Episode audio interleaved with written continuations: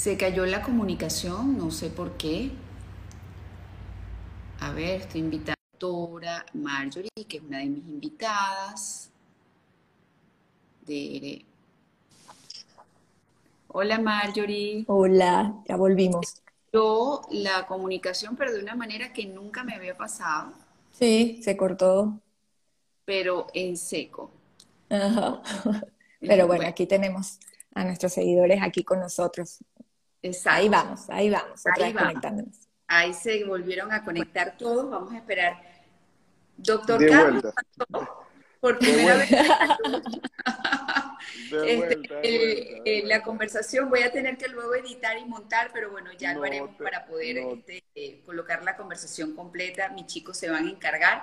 Usted estaba hablando y hasta ahí este, lo escuché que normalmente al hombre se le indica ir este, a consulta, a comenzar a revisar su la- salud cardiovascular. Creo haberle escuchado a partir de los 40. De los 40. Y la mujer, clásicamente, a partir de los 50 años. Claro, la mujer puede eh, chequearse muy previamente con, con el cardiólogo si ya hay otros factores de riesgo, si ya está la enfermedad preestablecida como la hipertensión o otras comorbilidades cardiovasculares. Pero es importante que nosotros hagamos énfasis en eso, inculcar la educación a nuestros médicos, explicarle a la mujer que ella va a tener un factor de riesgo cardiovascular sobreagregado más que el hombre cuando entra en este periodo de menopausia.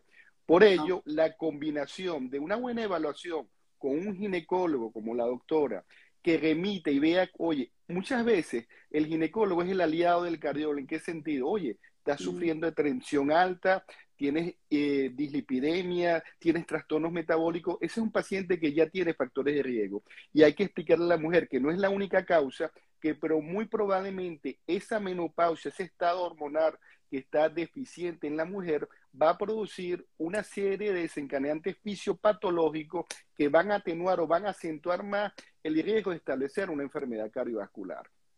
A ver, ¿qué es lo que sueles tú ver en consulta este, con respecto a esos factores de riesgo eh, relacionados a la salud coronaria, Marjorie? ¿Cómo, ¿Cómo tú guías a la paciente cuando tú la revisas? Mira, tienes, este, ya estás entrando en la menopausia, te tienes que cuidar así, te tienes que cuidar asado.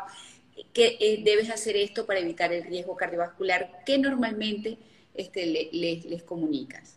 Bueno, fíjate, María Laura, primero sus antecedentes, porque algo que poco tomamos en cuenta es eh, esa mujer embarazada que sufrió de preeclampsia, ¿ok? Por ejemplo, Mm. o esa mujer que sufrió de diabetes gestacional durante el embarazo presentó diabetes, ya esa es una paciente que va a tener factor de riesgo importante luego cuando llegue la menopausia. También tenemos esas mujeres que tienen síndrome de ovario poliquístico, que simplemente pensamos en que son quistes en los ovarios, en que hay una alteración de la insulina y no pensamos en cuáles son las consecuencias o las complicaciones de ese síndrome de ovario poliquístico. Y justamente las, dentro de las complicaciones entran esas mujeres que comienzan a presentar hipertensión arterial desde incluso antes de la menopausia. Entonces, así como bien lo dijo el doctor, estos antecedentes importantes, antecedentes familiares, eh, por lo general yo les eh, mando exámenes, un perfil 20, un perfil lipídico, donde hay que estar monitorizando. Eh, ahí también nos podemos dar cuenta, como bien mencionó el doctor, la LDL, el colesterol, no todo lo que es la parte de las lipoproteínas, pues también nos ayudan a guiarnos de qué factor de riesgo puede tener esa mujer a nivel cardiovascular, ¿no? Y ¿Qué otra cosa? Pues por supuesto esa mujer que entra ya luego de los 40 años, donde sabemos muy bien que el metabolismo tiene cierto cambio, porque nuestros órganos, pues sus funciones van cambiando, y resulta que comienza a decir, estoy aumentando de peso, no sé qué está pasando, no logramos identificar, porque incluso en la consulta tú le dices, pero ¿qué estás comiendo? No, estoy comiendo saludable, ajá, pero ¿qué estás comiendo en el desayuno? ¿Qué estás comiendo en el almuerzo? Y te das cuenta de que en realidad no es una alimentación saludable. Pero aquí lo importante, María Laura, y con el doctor, pues es abrirle los ojos a esa paciente en la consulta, ¿no? Porque si ellas mismas no se dan cuenta de que no están haciendo las cosas bien, pues es muy difícil que nosotros le hagamos eh, o la, o la la entremos en razón de que algo pudiera estar sucediendo, ¿no? O de qué, o, o, qué es lo que pudiera suceder a futuro. Porque yo a veces incluso les digo, mira, tienen este perfil lipídico, tienen además hígado graso, donde incluso se hacen un eco abdominal y el hígado graso grado 1, todo el mundo lo toma como cualquier cosa, eso Sí, es normal. Ajá. Entonces, fíjate cómo uno pues va sumando todos estos factores y uno dice, no, aquí hay que estar atenta con esta paciente y hacer monitoreo constante, ¿no? Y así como dijo el doctor, la referencia. Hacer eco, eh, eh, eco este, abdominal, hacer eco transvaginal, tiroideo, medir los valores, claro. Este, han hecho varias preguntas. Antes de que se cayera la, la señal o la comunicación este, cuando tú hablabas de los síntomas de la penopausia, que me gustaría que los este, repitieras, este, eh, creo que explicabas lo de la baja en el deseo sexual e hicieron preguntas con respecto a eso, cómo este, eh, paliar este síntoma de la menopausia fue una pregunta. Este, aquí preguntaron, por ejemplo, buenas tardes, ¿cómo afecta la presión arterial después de la menopausia? Yo tengo 49 y 10 años que se retiró mi periodo, ¿cómo puedo controlar mi tensión arterial? Aquí preguntan, ¿y las que son hipertensas qué hacen? Este, y para la tensión baja, pues en esta etapa, ¿qué se hace? Ahí ya hay varias preguntas que pueden ustedes ir respondiendo. Seguro, bueno, voy a empezar con la parte del deseo sexual. Eh, sí, ciertamente, sí, ciertamente es un tema pues bastante álgido porque sí, porque las pacientes cuando te llegan a la consulta te dicen yo lo amo, yo lo quiero, yo lo veo y me provoca, me provoca darle besitos, pero no más, ¿no? Entonces, a veces, pues claro, siempre es bueno revisar nuestro entorno y nuestro medio ambiente, qué es lo que está sucediendo, eso primero, y luego seguirnos a que pudiera existir entonces ese problema hormonal por la disminución de nuestra testosterona después de los 40 años de edad, la testosterona disminuye hasta un 50%, ¿no? Y esto pues se ve reflejado en esa disminución del deseo sexual, ¿no? Entonces, ¿cómo lo paliamos? Bueno, existe tanto terapia hormonal como terapia hormonal, ¿no? Eh, de las terapias hormonales podemos hablar, por ejemplo, de la maca, la maca, pues que es un adaptógeno natural, ¿ok? Que eh, puede ayudar en cierta forma, incluso es, indicado y es visto como, como el que eh, en realidad puede mejorar ese deseo sexual, ¿no? Y tenemos lo que es la parte de terapia hormonal, que es muy importante, eh, que también estaba leyendo María Laura que decían, pero ¿cómo evitarlo? ¿no? Y ahí es donde entra la parte de terapia hormonal, donde ya varios estudios eh, se han, se han, ya se tienen de que si se instaura esta terapia hormonal de forma adecuada, en el momento adecuado, pues podemos evitar, por supuesto, pues todas estas complicaciones cardiovasculares o disminuirlas, por supuesto. Y en ese caso, pues entraría, por supuesto, eh, lo que es la parte del deseo sexual, ¿no? Claro, y vamos con la hipertensión. Ahí comentan que ya hay mm, mm, mujeres que están aquí eh, siguiendo la conversación que ya han, llegado a la menopausia con problemas de hipertensión. Lamentable. Más hay otras que tienen tensión baja. ¿Qué pueden comentarles a estas seguidoras? Bueno, lo importante es establecer el grupo de mujeres que ya tenían una enfermedad cardiovascular previa, como hipertensión arterial. Es más, tenemos en las consultas pacientes hipertensas femeninas de los 20 años, 18 años. Esas pacientes hipertensas, por supuesto, van acumulando un riesgo cardiovascular en suma. Y cuando llegan a la parte de la menopausia, pues tienen, como les dije, un factor de deterioro en el nivel cardiovascular. Pero si hablamos de las mujeres que no han tenido enfermedad cardiovascular, llegan a la menopausia, como dice la doctora, tenemos que ser ojo al visor con factores de riesgo. porque No son las únicas causas, pero la mujer que entra a la menopausia va a tener más riesgo de aumentar el tejido adiposo abdominal, más riesgo de aumentar dislipidemia, sea hipertriglicidemia o hipercolesterolemia, es decir, un LL elevado y un HDL muy bajo y va a tener riesgo también metabólico, es decir, aumento de la resistencia a la insulina o propiamente una diabetes. ¿Son los únicos factores de riesgo en la mujer? No, van a haber muchos factores de riesgo, pero ese causal que causa todos estos trastornos hormonales cuando la mujer entra en la menopausia, ya con enfermedad cardiovascular preestablecida o que están comenzando, tenemos que estar ojo al visor y atacar todos esos factores de riesgo si nosotros queremos disminuir los factores de riesgo o los eventos cardiovasculares. Todos los estudios nos demuestran que, eh, por decirlo así, de los, de los 50 años para abajo, el hombre lleva la batuta en, en riesgo cardiovascular y en relación a fallecimiento por enfermedad cardiovascular. ¿Qué pasa cuando la mujer entra en el periodo de la menopausia, que llegamos a los 50 aproximadamente?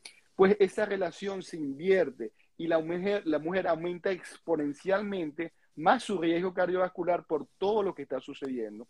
Por eso vuelvo y repito, como dice la doctora, tenemos que ser más precavidos, más objetivos, incluir más educación médica continua del riesgo cardiovascular que está presentando la mujer en ese evento, en, ese periodo de su menopausia.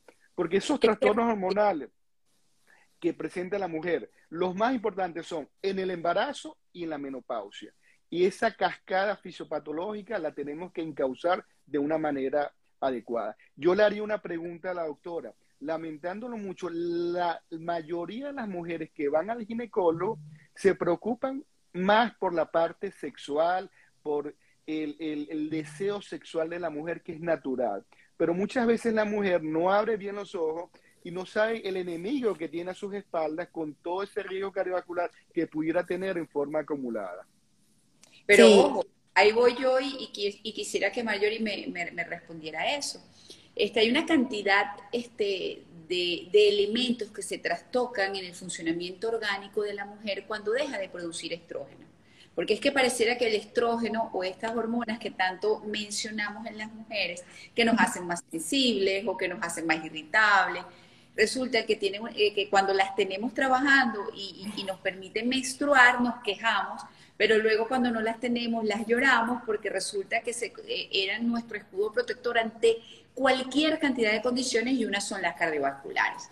Por ejemplo, este, a ver, el metabolismo cambia, tenemos tendencia precisamente a engordar porque también tenemos este, tendencia a no quemar tanta grasa, que ésta se acumule y, esto es como un círculo vicioso, más grasa, más peso, más riesgo cardiovascular, mayor riesgo de tener tensión arterial, mayor cantidad de cosas que definitivamente hacen que después de cierta edad tengamos que realmente estar pendientes de nuestro bienestar en general. A ver. Sí, es que lamentablemente, María Laura, esperamos a que llegue la menopausia. O sea, yo sigo insistiendo en esto porque es que eh, esperamos a que llegue, entonces no tomamos las medidas antes, ¿no? De cuidarnos. Y como dice el doctor, fíjese que en la consulta no se preocupan mucho por la parte de relación de pareja, sí hay un cierto porcentaje que sí, pero uno de los síntomas que más molesta, por ejemplo, son los calorones o los bochornos. Y yo siempre les comento de que sí, ciertamente ellas lo que buscan es la pastillita que les calme los calorones, pero no saben todo lo que va detrás de esos calorones y vaporones porque resulta que ese aumento de grasa corporal puede estar influyendo en esos calorones, ¿no? Y siempre lo que es la parte del sedentarismo, porque tenemos mucha gente, hay un porcentaje importante, eh, pues a través de la pandemia y todo esto, pues sí, mucha gente se ha incorporado, incorporado a la parte del ejercicio y de la actividad física, pero todavía tenemos un porcentaje importante que no lo ha hecho y que entonces igualito llega la menopausia con este sedentarismo y pues por supuesto va a llevar justamente a esta enfermedad y que siempre somos como pocos creyentes en lo que nos puede suceder. A veces yo en la consulta les comento, mira, si esto está pasando, esto puede suceder a futuro. Ah, ¿tú crees, Marjorie, no? Entonces, sí, claro que sí, ten cuidado. Sí, no, es que es comiquísimo, ¿no?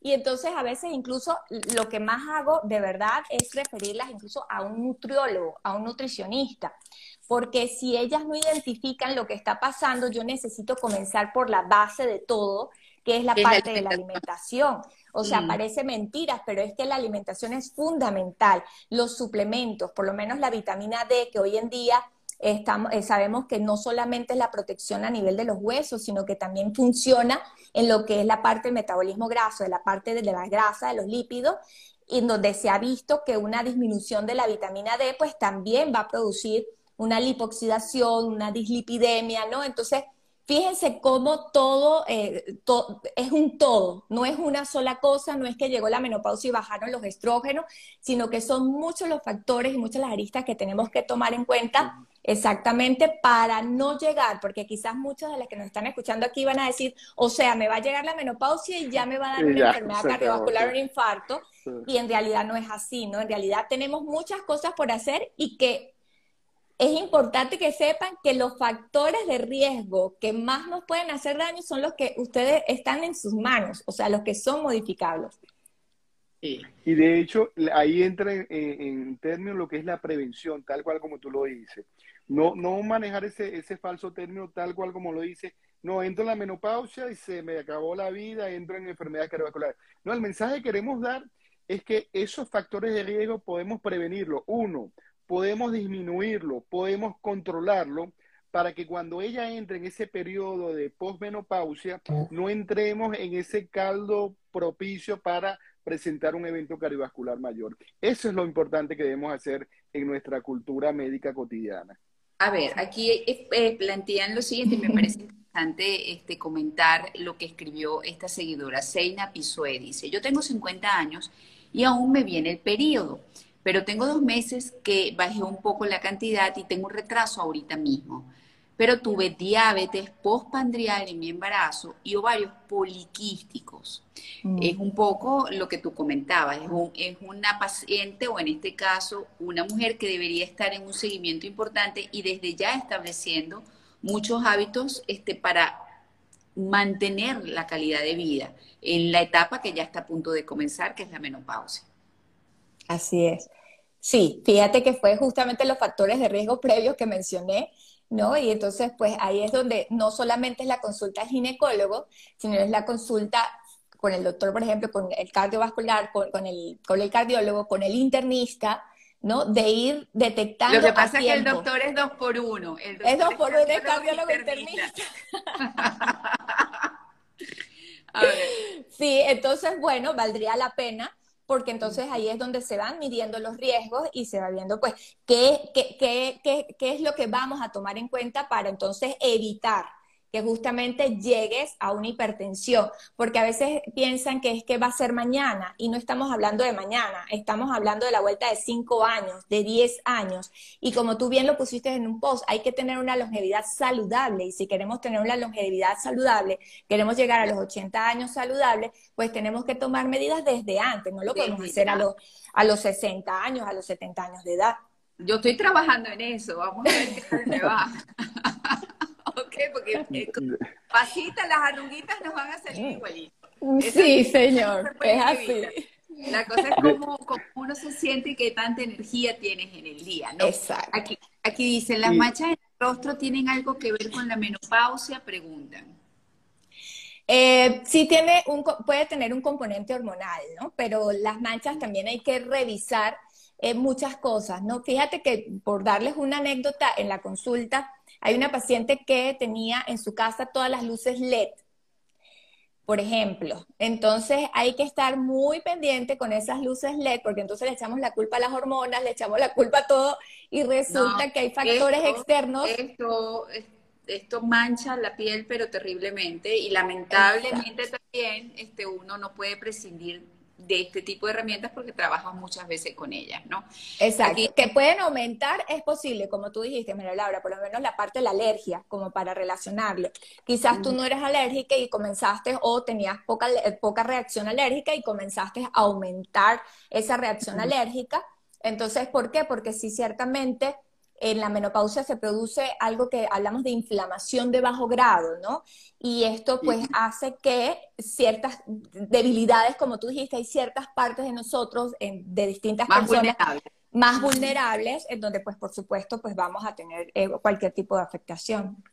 Quiero, quiero hacer un paréntesis, disculpa María Laura que te interrumpa, porque me parece muy importante el aspecto que están hablando en relación a lo que es una diabetes o trastorno metabólico gestacional y la hipertensión gestacional. Hace mucho tiempo se creía que la mujer, bueno, cuando sufría hipertensión gestacional, el bebé cesárea, nacía y ahí se acabó el problema. Hoy en día la hipertensión gestacional es un factor de riesgo mayoritario para enfermedad cardiovascular. Y hay que explicarle a esa mujer que más temprano que tarde probablemente va a debutar como hipertensa, habiendo no estando ya embarazada. Hay que explicarle muy bien, porque muchos estudios están demostrando eso, y cuando vemos, analizamos retrospectivamente, vemos que esa mujer tuvo una, una hipertensión gestacional, se quedó ahí, cerraron el caso porque el niño ya tiene 20 años y todo eso, y resulta que este fue el factor desencadenante que va a ser más propicio a la enfermedad cardiovascular. Igual sucede con la diabetes gestacional. Pregunta, ¿a qué edad llega la menopausia? Esta persona lamentablemente se perdió la primera parte de la conversación, pero vamos a repetirle. Y la persona que comentaba que tuvo este, eh, hipertensión durante el embarazo y todos estos problemas, ovario poliquístico, ella, la pregunta que quería hacer ante todo ese comentario era cómo ella, con hábitos de vida, este, puede prevenir llegar a males mayores con respecto a su salud cardiovascular. Bueno, el, si, si ya la paciente ya tiene factores de riesgo como tabaquismo, hipertensión, obesidad, dislipidemia o trastornos metabólicos, hay que sentar a esa paciente y decirle, mira, muy bien, tú tienes que ver qué quieres en tu vida. ¿Quieres progresar el riesgo cardiovascular? Eso tarde o temprano te va a pasar factura. Tienes que controlar el tabaco. El tabaco no es que bueno, doctor, está bien, ya, ya, ya entendí, de una caja voy a empezar a fumar tres cigarrillos. No, tienes que dejarlo insofacto. En el tabaco no hay tregua. O lo dejas o lo dejas y ya. En cuanto a la hipertensión, sí hay que explicarle, mira, tienes que controlar la presión arterial con un internista, un cardiólogo, con tu médico de referencia, la tienes que controlar. El ejercicio, muchas veces en la mujer, doctor, ¿qué más ejercicio? Usted sabe que yo limpio, plancho el niño, los pañales, la comida. No, señora, usted tiene que pedir una hora para usted solo hacer ejercicio cardiovascular. ¿Qué ejercicio? No tengo plata para... Señora, vaya a caminar, así sea alrededor de su casa, en un parque. Bueno, yo hoy corrí dando circulitos alrededor de mi casa, o sea. Bueno, claro. excelente, excelente. A las seis de la mañana, o sea, ya estaba... corrí nueve kilómetros, no mucho, pero... Bueno, pero claro, claro. Y, inclusive en relación a la obesidad o el sobrepeso. No, doctor, es que mi marido me quiere así gordita y todo. Yo sé, te quiere y te va a seguir queriendo, pero tú te tienes que querer más. No, no, no pretendemos que seas una modelo, pero ese riesgo cardiovascular que tú tienes solamente con tener la circunferencia abdominal debe controlar. Solo, claro, claro. Entonces hay muchos aspectos que son sencillos, que todo el mundo lo maneja, que todo el mundo lo conoce, pero lamentándolo mucho, nadie les para la atención que deben tener cada uno de esos aspectos. Aquí preguntan, en caso de tener un antecedente familiar directo con cáncer de mama, ¿puede aplicársele terapia hormonal sin riesgo a que desarrolle un cáncer? Yasmín Delga pregunta. Eh, familiar directo, me imagino que está hablando de mamá o de hermana, ¿no? Para que hablemos de familiares directos, tiene que ser así, ¿no? De, hermana, de hija, hermana, ¿ok? Eh, de madre. Eh, se tendría que ver otros factores, otros antecedentes, como para descartar totalmente una terapia hormonal. Eh, sabemos muy bien que ahorita hay terapias hormonales que incluso, por ejemplo, con antecedentes de familiares de cáncer de mama, puede existir una combinación con anastrazol, por ejemplo, ¿ok? Que es un inhibidor de la, de la aromatización a estrógeno, a estradiol. Entonces, eso sería un beneficio. Pero sí habría que ver no solamente el antecedente, ¿no? Del cáncer familiar, sino también sus antecedentes. Porque, por ejemplo, si es obesa, como está diciendo el doctor, si hay obesidad, ¿no? Entonces tú dices, mira, hay un antecedente de cáncer de mama, hay obesidad, o sea, disculpa, pero aquí no va la terapia hormonal por ningún lado. O tiene antecedentes de cáncer de mama, es hipertensa, es diabética, pues ojo, aquí pues tampoco, ¿no? Entonces, es una suma de varias cosas que tú te tienes que sentar e interrogar a la paciente como para decir, sí, mira, definitivamente tú no vas a hacer una terapia hormonal, pero sí les puedo decir que existen terapias no hormonales que quizás no van a ser tan efectivas como una terapia hormonal, pero sí van a poder ayudar y solucionar muchos de los problemas. Sí, sí. Ahora, dice acá, yo tengo... doctor. Perdona, ese es un aspecto muy importante en, la terapia de reemplazo hormonal, porque si no tenemos un buen ginecólogo como la doctora, y no ve cuál es el perfil de riesgo de ese paciente, mm. nosotros colocándole terapia de reemplazo hormonal en una mujer que tenga factores de riesgo ya establecidos, más bien vamos a propiciar más el riesgo de cardiovascular, inclusive de fallecimiento por enfermedad cardiovascular. Entonces ahí, ahí, es donde entran las terapias alternativas que dice la doctora, porque lamentándolo mucho y que la doctora nos diga, de 10 personas que van al ginecólogo le dice, doctor, no me, no me importa el riesgo cardiovascular, yo quiero que me quite los calorones, quiero la parte del deseo sexual, quiero esto. Y no ven más allá de todos esos factores de riesgo que esa terapia de reemplazo hormonal mal dirigida más bien pudiera aumentar más su riesgo cardiovascular. Es así. Es así. Claudia López 7250. Dice, yo tengo 48 años y mi periodo me llega cada tres meses y a veces siento el corazón como hinchado y siento que me falta, me falta el aire. ¿Qué le pueden decir? Bueno, a veces como tal lo expresa el, oyente, el participante, corazón hinchado puede ser que el paciente tenga algún grado de insuficiencia cardíaca, que tenga hipertensión arterial y sienten que se cansan. Oye, doctor, antes subía un piso de mi casa y bien, pero ahora me estoy cansando más o los oficios del hogar ya no los tolero tanto probablemente esa señora tiene hipertensión, no lo sabe. Muchas veces las mujeres, inclusive cuando entran en este periodo menopáusico, la hipertensión no es la hipertensión clásica mantenida, sino que tienen mm. como una, una hipertensión que es secuencial, que es decir, a ciertas horas del día es que esas cifras tensionales se elevan y es más difícil ser diagnosticada. Si la paciente es obesa, si la paciente tiene trastornos metabólicos, dilipidémicos, ese corazón hinchado, como lo refiere ella, es que probablemente todos esos factores de riesgo están repercutiendo directamente en el corazón y le van a traer consecuencias a posteriori si no sabemos manejarla. O, o, María Laura, también cuando todavía no se nos ha ido la menstruación, que todavía no llegamos a la menopausia, eh, eh, yo siempre les explico a mis pacientes que son picos, subidas y bajadas de cambios hormonales que te van a hacer sentir en un momento bien y en otro mal, en un momento sonriente y feliz y en otro momento deprimida y así también vas a sentir cambios en tu cuerpo. De repente te vas a sentir bien, de repente te vas a sentir fatigada, ¿ok? Incluso hay una relación importante de, la fatiga crónica con respecto al cortisol. ¿No? Entonces, la parte emocional que también juega en todo esto, ¿ok? En el periodo de transición menopáusica, entonces, pues también hay que, hay que evaluar todo en su contexto. Esto, esto es importante que ustedes se lo lleven, que no, no es una sola cosa, no es un solo factor. Bueno, yo digo que si uno tiene la suerte de tener un buen médico al lado, que lo guíe en, un periodo tan importante como lo es la menopausia, y digo importante porque son tantas cosas que se tienen que cuidar para tener calidad de vida, o sea, para poder atravesar esta etapa lo más feliz posible, pero no solamente eso, resguardar la salud al punto de no generar enfermedades que las hubiésemos podido prevenir fácilmente simplemente con la guía de un especialista. Yo creo que este es el mensaje más importante que estamos hablando el día de hoy. Me río porque hay un doctor que quiero mucho, el doctor Juan Celis, oncólogo este, de la Sociedad Anticancerosa de Venezuela, del grupo J. Soteldo, que dice que no se puede aplicar con antecedentes familiares de cáncer de mama. Este, ya lo dije, doctor Juan. Después hablamos. A ver, María Viloria A. ¿Qué hacer para prevenirlo? Yo me imagino que para prevenir los problemas cardiovasculares, que es un poco lo que hemos hablado.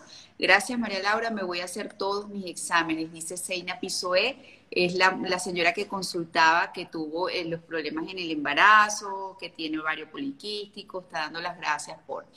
Edith, este, Edith, eh, Edith Clisans, así es la seguidora, una seguidora muy fiel de esta cuenta, dice, ¿debemos tomar magnesio y en qué cantidad? Bueno, yo soy pro magnesio, no sé qué dicen los doctores.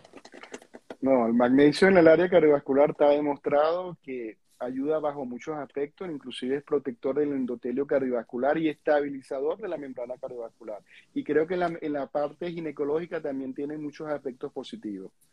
Sí, definitivamente. En la parte ósea, a nivel de cefaleas, ¿no? Eh, muchas reacciones celulares necesitan y requieren eh, del magnesio, lo que es la parte de la energía, cuando nos sentimos fatigados necesitamos el magnesio, entonces definitivamente pues es un aliado súper importante. Sí, yo tengo bastante tiempo tomando magnesio, por prescripción médica. No hago nada que mis médicos no me digan. a ver, este, Reina Azuaje Vivas dice, yo me siento feliz a mis 52 años, todos los niveles saludables, hago mucho ejercicio, como bien, y los calorones no me han afectado mucho, solo en el sueño y me cuesta conciliar el sueño en la noche, dice.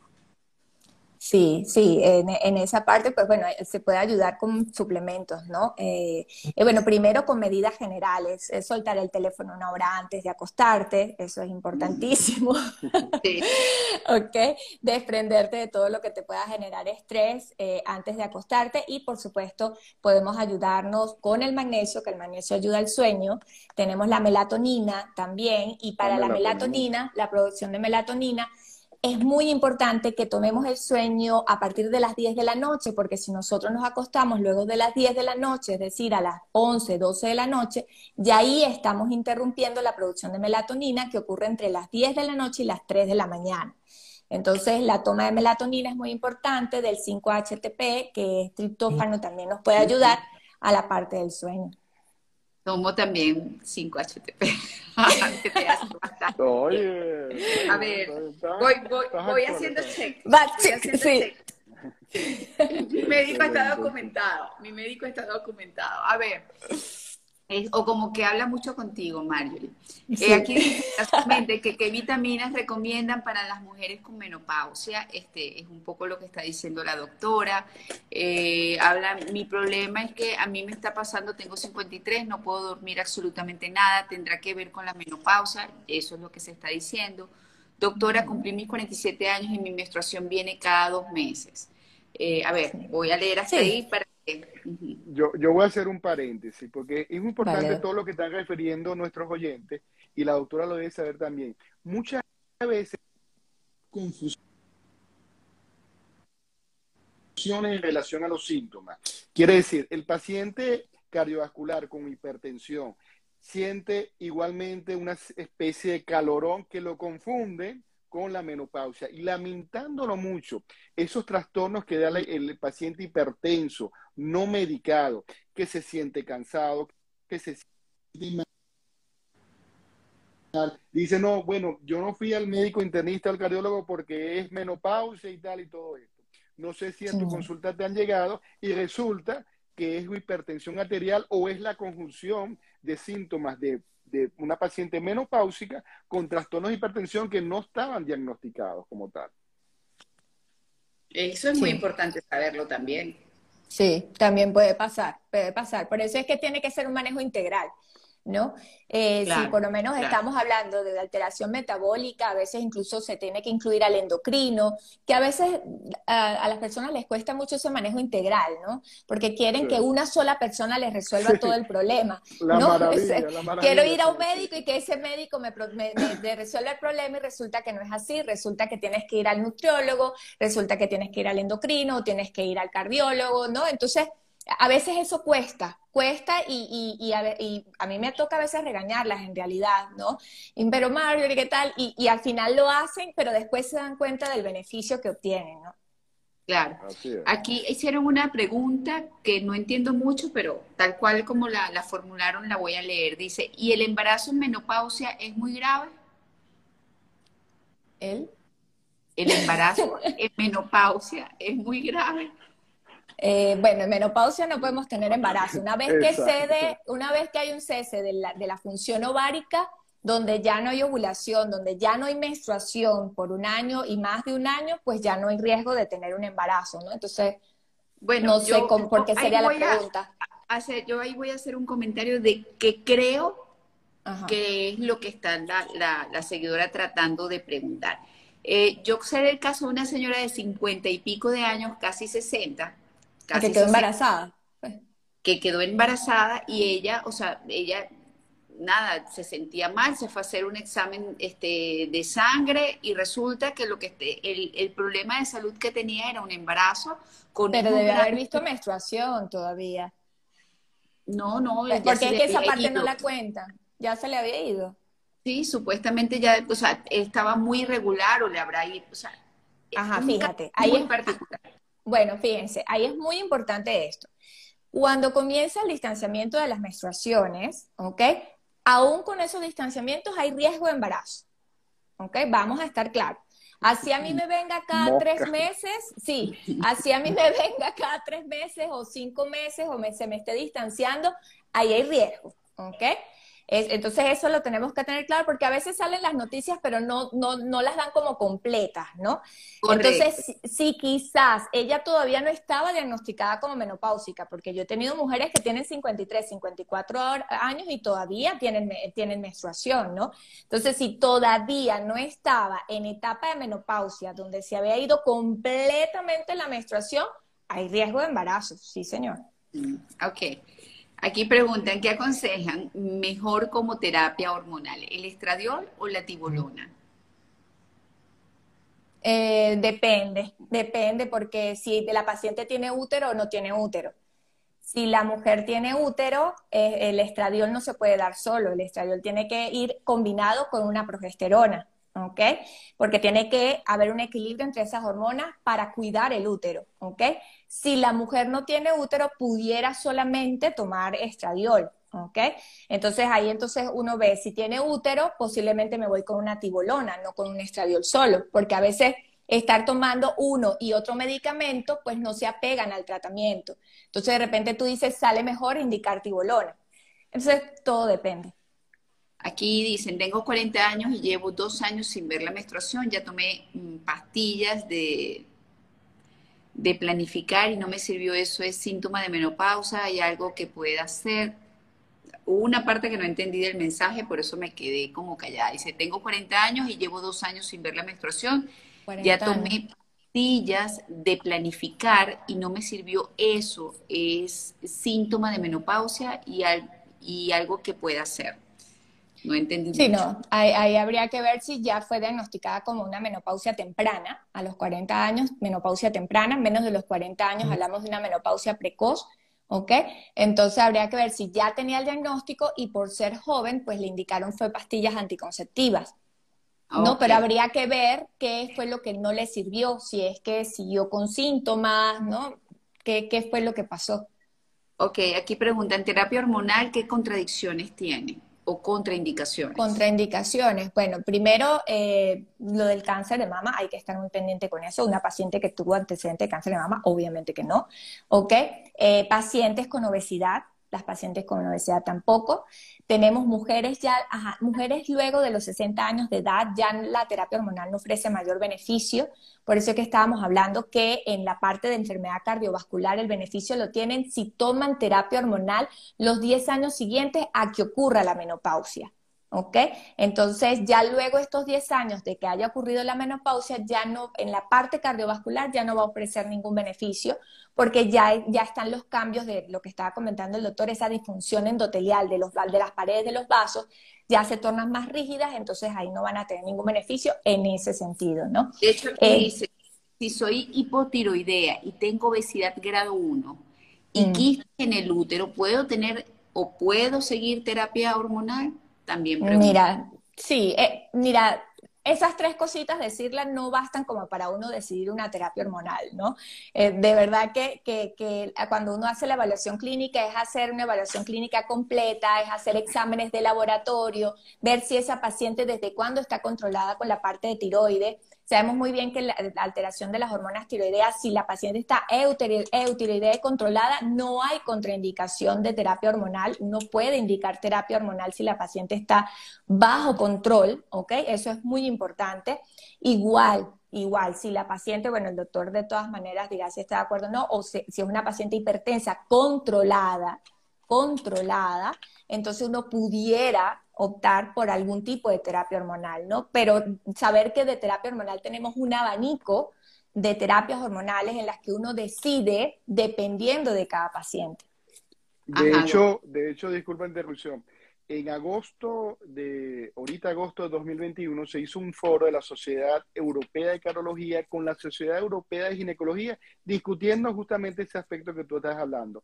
Hay mucha, ahorita, estamos hablando actualidad 2021, todavía hay mucha controversia en el uso de terapia de reemplazo hormonal. ¿Qué concluyeron, para resumirlo? Concluyeron, si es una paciente con un riesgo cardiovascular establecido, evitar la terapia de reemplazo hormonal, porque es más riesgo que produzca o aumente su riesgo cardiovascular y desencadene fallecimiento por enfermedad cardiovascular que los beneficios. Como dice la doctora, tienes que hacer screening. Eso es para todo, es la totalidad, no. Tienes que ser más objetivo, ver en qué factores de riesgo tiene el paciente, si tú los puedes controlar a esa paciente dicho desde terapias de reemplazo hormonal naturales o que se parecen a todas estas, a no propiciar más bien un riesgo mayor cardiovascular. Pero lo que te quiero decir todavía en la actualidad hay controversia en eso. Pero sí, hay. hay un riesgo establecido, evitar, evitar en este grupo de pacientes. Sí, fumadora, obesa, riesgo establecido, fumadora, obesidad, que tú dices, no, definitivamente no se puede. Hipertensión, o sea, van sumando, ¿ves? Son riesgos que van sumando. Van sumando. Aquí dice Piso Roxy Esther Sánchez. Hola, saludos, tengo 52 años y después que se me suspendió el periodo, aumenté de peso, me subió la presión y apareció un pequeño bloqueo en el lado izquierdo. Este, Me imagino que, en el corazón será. Este, sí, es en el corazón, bloqueo en, el corazón. Dice, aumenté de peso, me subió la presión, o sea, todo esto con la menopausia. Sí, pero no, no es básicamente la, menopausia como, como estamos hablando previamente. No es echarle la culpa solamente a la menopausia. Tal vez la paciente enfoca, no doctor, yo como bien, yo todo bien hasta que entré en la menopausia y engordé y todo eso. No, señora, no, no. Usted lamentándolo mucho no controló esos factores de riesgo, el riesgo de tener obesidad, el aumento de peso en la circunferencia abdominal, el hecho que eras ya una paciente con una hipertensión leve, pero no le paraste mucho, el hecho que hayas sido sedentaria mucho tiempo, el hecho que estés fumando, la bebida, alcohol, muchos aspectos que claro, cuando llegas a ese periodo de menopausia, todos esos aspectos se exponen más, entonces, por decirlo así, la villana de la película es solamente la menopausia, no, señor. Exacto. todos esos atributos que los pudo haber prevenido en, este contexto. Aquí dos preguntas interesantes. La primera, tengo calorones y muchas ganas de llorar y tengo hipotiroidismo, ¿qué me dicen? Este, la segunda, buenas noches, este, histerectomía más anexos, tomando tibolona, me siento bien, aún siento algo de resequedad vaginal. Pregunto, ¿cuánto tiempo se debe tomar la tibolona? Apenas llevo ocho meses con la terapia. Tienen dos preguntas allí. Sí.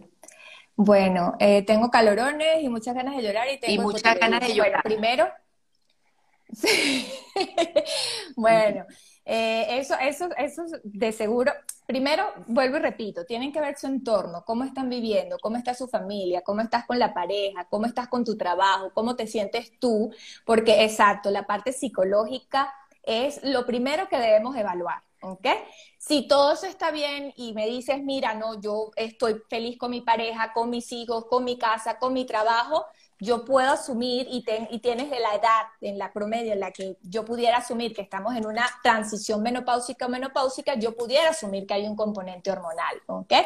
Entonces, en ese sentido, eh, pues dependiendo de, uno indica la terapia hormonal o simplemente manejamos con una alimentación, porque recuerden que también la alimentación nos puede llevar a mejorar nuestro estado de ánimo. Totalmente.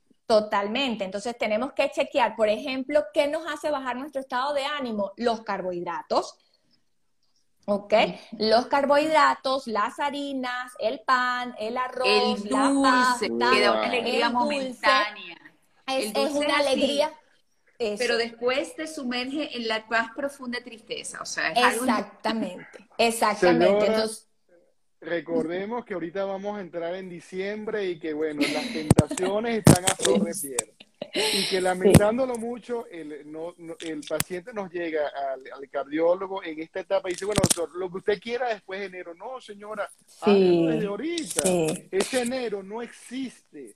Porque no, que en enero comience, no, vuelve a la misma el descuido en la dieta, en el descuido en el sobrepeso, en la obesidad, el no controlarse la presión arterial. Entonces, son muchos aspectos que debemos tomar en cuenta en esta señora para prevenir su enfermedad cardiovascular. No, doctor, y yo siempre les digo que la edad no perdona, lamentablemente. O sea, si usted a los 28 años hacía eso, no, espérenme, en tres meses yo vuelvo a hacer dieta, yo vuelvo a comer bien, el cuerpo te decía, ok, pero después de los 40 el cuerpo no te dice, ok, el cuerpo no te espera él sigue funcionando y él sigue pues diciendo, no, espérate, yo tengo que seguir y resulta que si entonces esos tres meses que antes hacía de que no vas a hacer más dieta, pues ahorita no te lo perdona tu cuerpo. No Exactamente, exactamente. a ver, este, vamos con, Yolimar G75. Dice, buenas noches, histerectomía más anexos, tomando tibolona, me siento bien, aún siento algo de resequedad vaginal. Pregunto cuánto tiempo se debe tomar la tibolona. Apenas llevo ocho meses con terapia.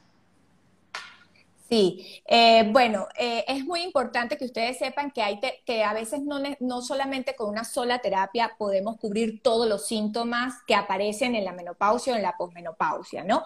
Entonces, por ejemplo, si no me está cubriendo bien la parte de sequedad vaginal, que quizás esto sí me va a afectar mi relación de pareja, pues existen tratamientos no hormonales que actualmente se pueden utilizar, pero va a depender de la severidad de esa sequedad vaginal. O sea, que puedes buscar con tu médico ¿Qué otra alternativa tenemos para complementar con esa tibolona si, has, si te has sentido bien con la tibolona? Y el segundo punto es las terapias hormonales no son terapias de seis meses, no son terapias cortas, son terapias no máximo de cinco años, ¿ok? Sin embargo, en algunas mujeres, dependiendo de ciertos casos, puede ir a ocho años, pero lo recomendable es no pasar de los cinco años, ¿ok? Entonces estamos hablando de que podemos irnos a dos años, a tres años de terapia hormonal, todo dependiendo de la paciente y de los cambios de hábitos, por favor. Estamos hablando, y aquí pues siempre la banderita va a ser los cambios de hábitos saludables. Si no tenemos hábitos saludables... Es importante también que la gente sepa que en la terapia de reemplazo hormonal no es que yo empiezo a tomarla por cinco años y no visito más nunca ah, sin control, no. Imposible. Definitivamente. Tiene que ser su control anual con su médico.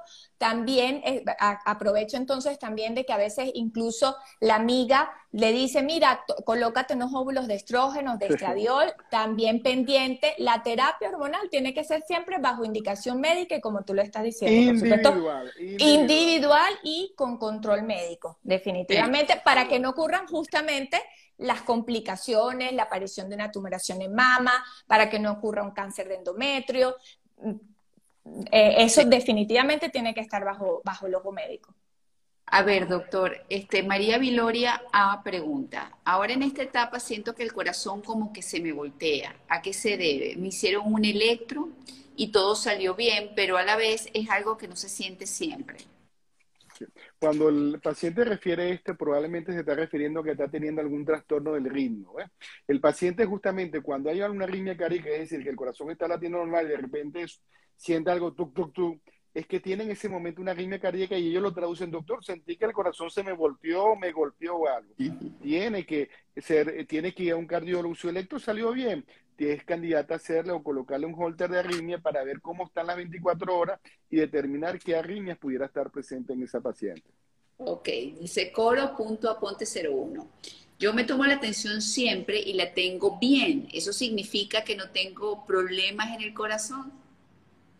Muy buena pregunta. Lamentándolo mucho, no. La presión arterial es un marcador importante para enfermedad cardiovascular, pero no es, la, no es la única barista. La enfermedad cardiovascular va dada por la frecuencia cardíaca, pulsaciones altas, presión arterial, los factores riesgo que lo hemos hablado, tabaco, alcohol, eh, sedentarismo, obesidad, glicemia, sí, todos esos factores son importantes para establecer la enfermedad cardiovascular. Y no olvidar la parte genética, porque hemos tenido pacientes que no, no sufren de colesterol elevado, no sufren de azúcar elevado y ¡pum! presentan un infarto. Ok.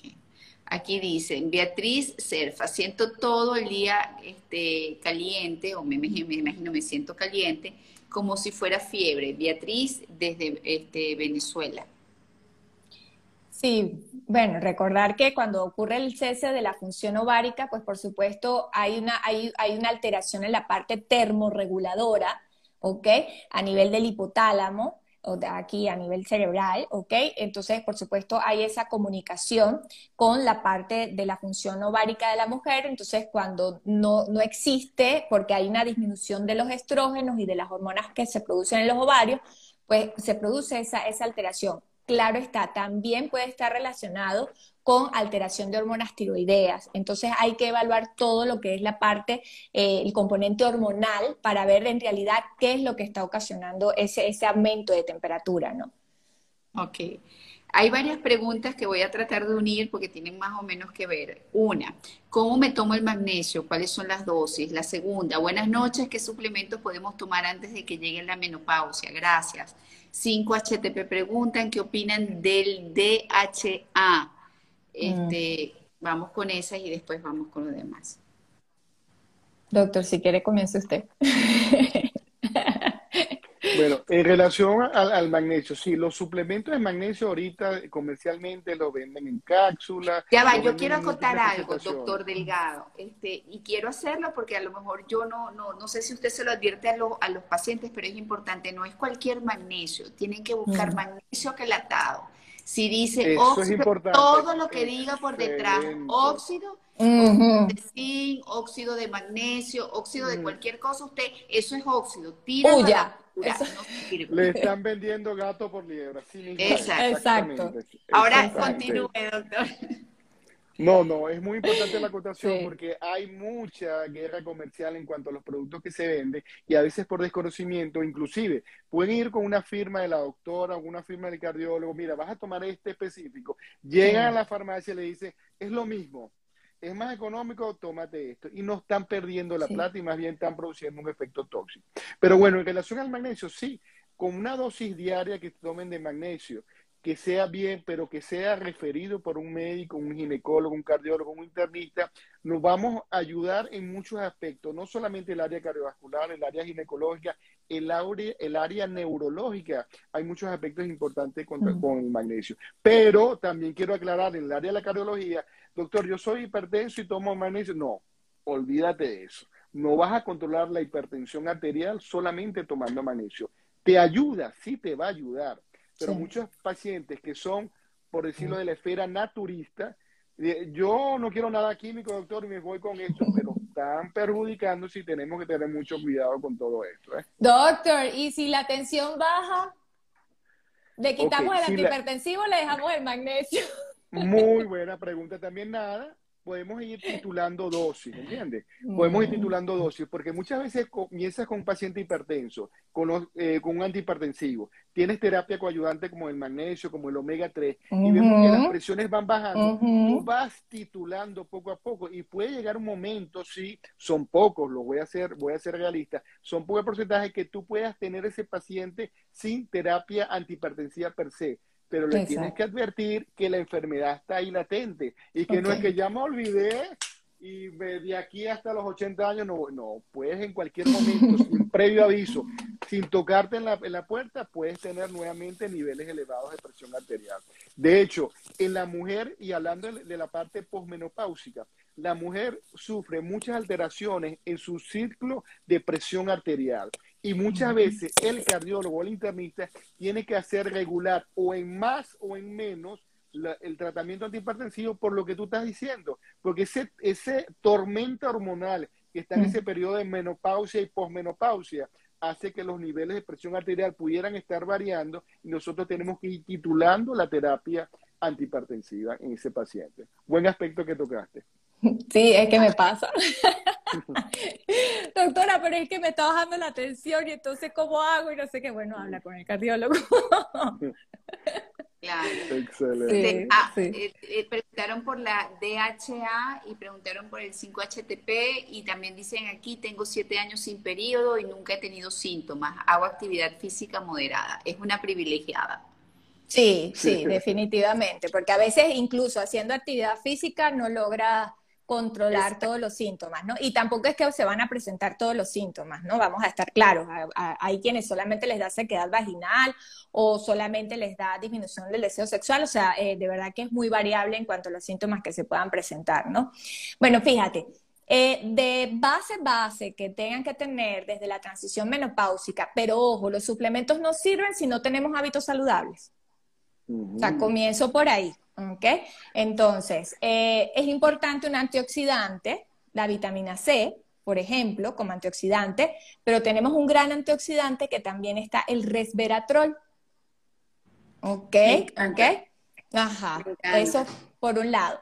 No sé si, si, se acuerdan de que les comenté de que la menopausia ocurre un proceso inflamatorio interno y eh, a mí me gusta irme mucho, obviamente, esto, a, una buena alimentación, pero la cúrcuma, que por ahí sé que también ya la están tomando, ¿no? Y es natural. La cúrcuma es natural. Pero no todo el tiempo. Acuérdate que hay, hay, una filosofía de que tú tienes que tomar un, por un periodo. Sí, yo lo hago incluso por ciclos de tres meses, por lo general. Hago ciclos de tres meses, un mes descanso, tres meses los vuelvo a retomar eh, incluso a veces le digo a la paciente, si te cansas mucho, lo importante es no abandonarlo. ¿Ok? ¿Ok? Yo puedo hacer mis ciclos, pero no los abandono. La vitamina D, que he notado muchos niveles bajos de vitamina D, aún y cuando estamos en Venezuela.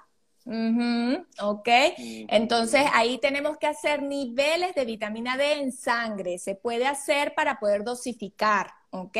Y ya dijimos que no solamente es para protección a nivel óseo, sino que también incluso puede proteger a nivel cardiovascular, ¿ok? Por la parte metabólica. Bien, entonces la vitamina D no debería de faltar, el magnesio no debería de faltar. Y si la paciente me dice que no come pescado, no suele comer pescado tres veces a la semana mínimo, mínimo, entonces la suplemento con omega 3, que el omega 3, exacto, lejos de que en realidad eh, mejora la parte del perfil lipídico, es también antiinflamatorio en nuestro cuerpo. ¿Ok? Entonces, la cúrcuma con el omega 3, pues va muy bien contrarrestando la parte antiinflamatoria, ¿no?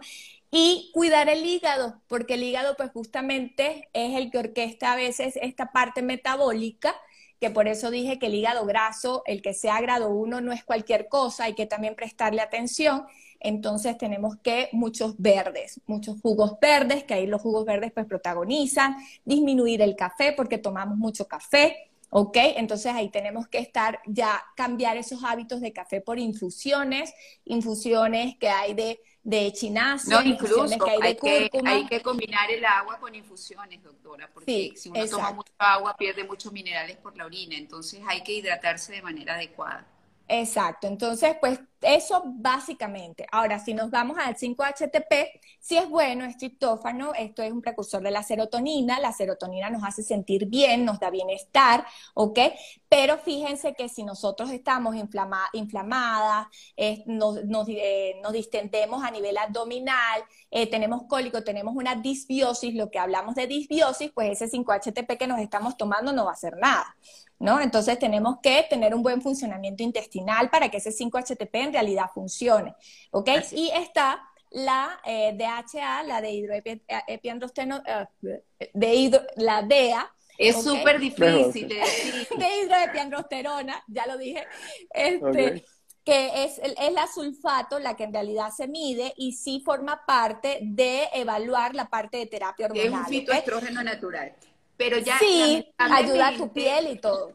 Los voy a tener que despedir porque si no, no voy a poder colgar el live para que ya llevamos una hora pero como se cortó. Entonces, muchísimas gracias, doctor Carlos, Carlos Luis Delgado, internista, cardiólogo, Marjorie Gómez, este ginecólogo me encantó conversar con ustedes, pudiera Igual. estar más. Se quedaron no sé cuántas preguntas por responder, pero bueno, será para una próxima oportunidad. Y ya entendieron por qué los reuní para hablar del tema, ¿verdad? Era importante que estuvieran los dos. Sí, sí, sí. Ah, ah, de verdad que agradecido contigo, María Laura, agradecido con la doctora. Muy pocas oportunidades tenemos un cardiólogo y un ginecólogo discutir un tema tan importante como esto. Es más, te auspicio que hagamos parte 2 porque quedaron muchas preguntas y hay muchos aspectos que todavía estamos en el conocimiento. De verdad que te felicito por la iniciativa, felicito a la doctora que estuvo excelente y esperemos vernos muy pronto, ¿verdad que sí? Bueno, hasta la próxima los dos y bueno, habrá segunda parte de este Abrazo. Hasta luego. Gracias, María Laura. Gracias, doctor. Chao. Chao, nos estamos viendo. Seguro.